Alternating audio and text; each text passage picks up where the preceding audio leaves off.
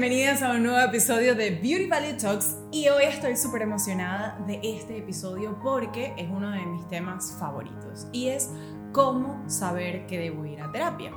Sé que probablemente es una pregunta que te has hecho, aunque ir a terapia sea algo tabú, porque todos nos preguntamos en qué momento saber que debo ir al psicólogo. Y es que lo primero que quiero que tengas en cuenta es que ningún problema es ni muy pequeño ni muy grande. Es decir, si tú quieres ir a terapia, es una razón suficiente para asistir. Si te genera curiosidad, si te has sentido triste, ha habido alguna situación que no hayas podido solventar o simplemente quieres conocerte más.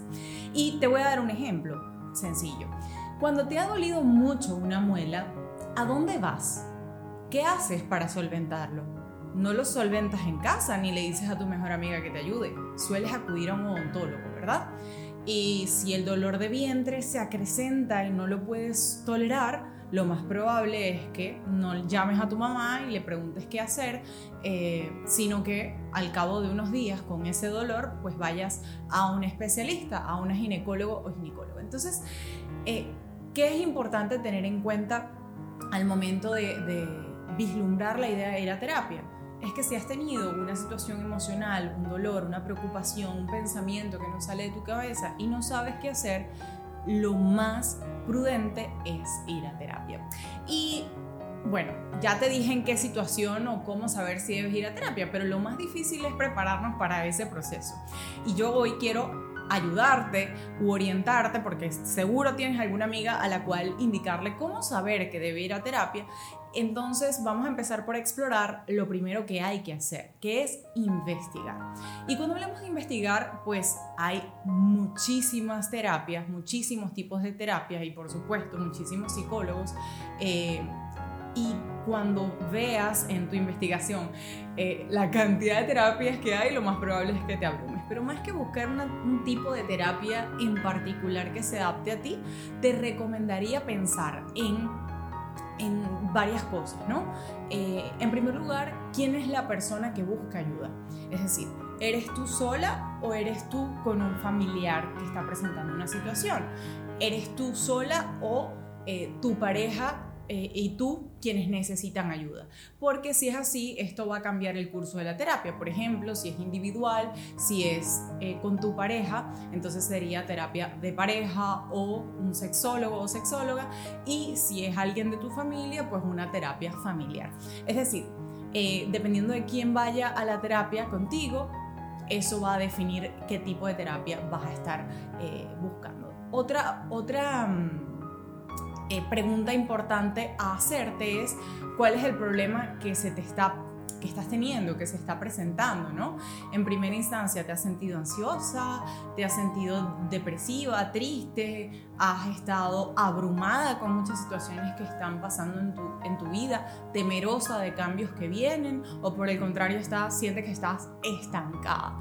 porque es importante saberlo, identificar cómo te estás sintiendo para que se lo puedas comentar a tu terapeuta en esa primera sesión y así pues tenga un, panorama general de qué es lo que necesitas. Otro punto importante es buscar un terapeuta que esté calificado y eh, que haya ido a la universidad, eso es súper importante, que se haya graduado y haya hecho una especialidad eh, y que bueno, tenga el los créditos necesarios para poder atenderte. Eso implica que esté federado, que tenga las licencias para poder eh, dar la atención necesaria. Y eso se lo puedes preguntar al terapeuta. Eh, ¿Qué es importante al, buscar un terapeuta? Preguntarte, ¿no? ¿Qué puedo buscar en un terapeuta? ¿no? Eh, y es conocer a esta persona. Tú le puedes hacer todas las preguntas que quieras.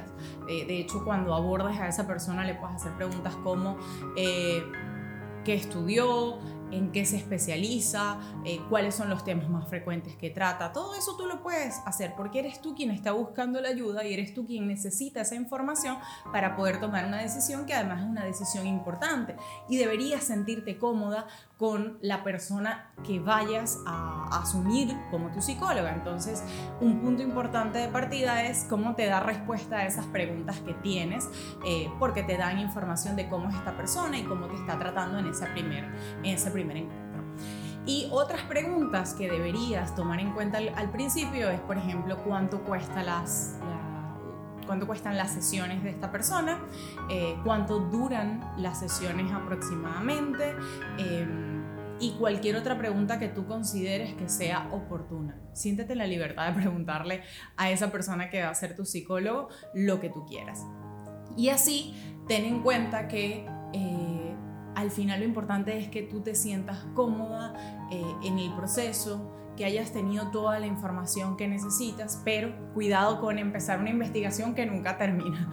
La idea es que empieces esta investigación eh, para tener información básica y siempre te voy a recomendar que si conoces a alguien, a una amiga eh, que, que, haya ido al psicólogo, pues le preguntes cuál es su psicólogo o qué te recomendaría, es decir, alguien que conozca que ya tenga cierta experiencia. Y si no, pues también te recomiendo buscar en revistas de psicología, en blogs de psicología eh, o en cuentas de Instagram o de redes sociales en general donde tú puedas sentirte confiada y ver eh, diversos contenidos de la persona. O si es alguien que te refieren que no tiene redes sociales, pues averiguar bien el background de esta persona. Creo que ya estás lista para empezar tu búsqueda. Espero que este episodio haya sido eh, de utilidad para ti. Si te gustó, déjanos tu like, un comentario eh, y por supuesto suscríbete a nuestro canal de YouTube y a todas las plataformas en las que estamos, que ahora nos puedes escuchar en Spotify, en Apple Podcasts y en Google Podcasts.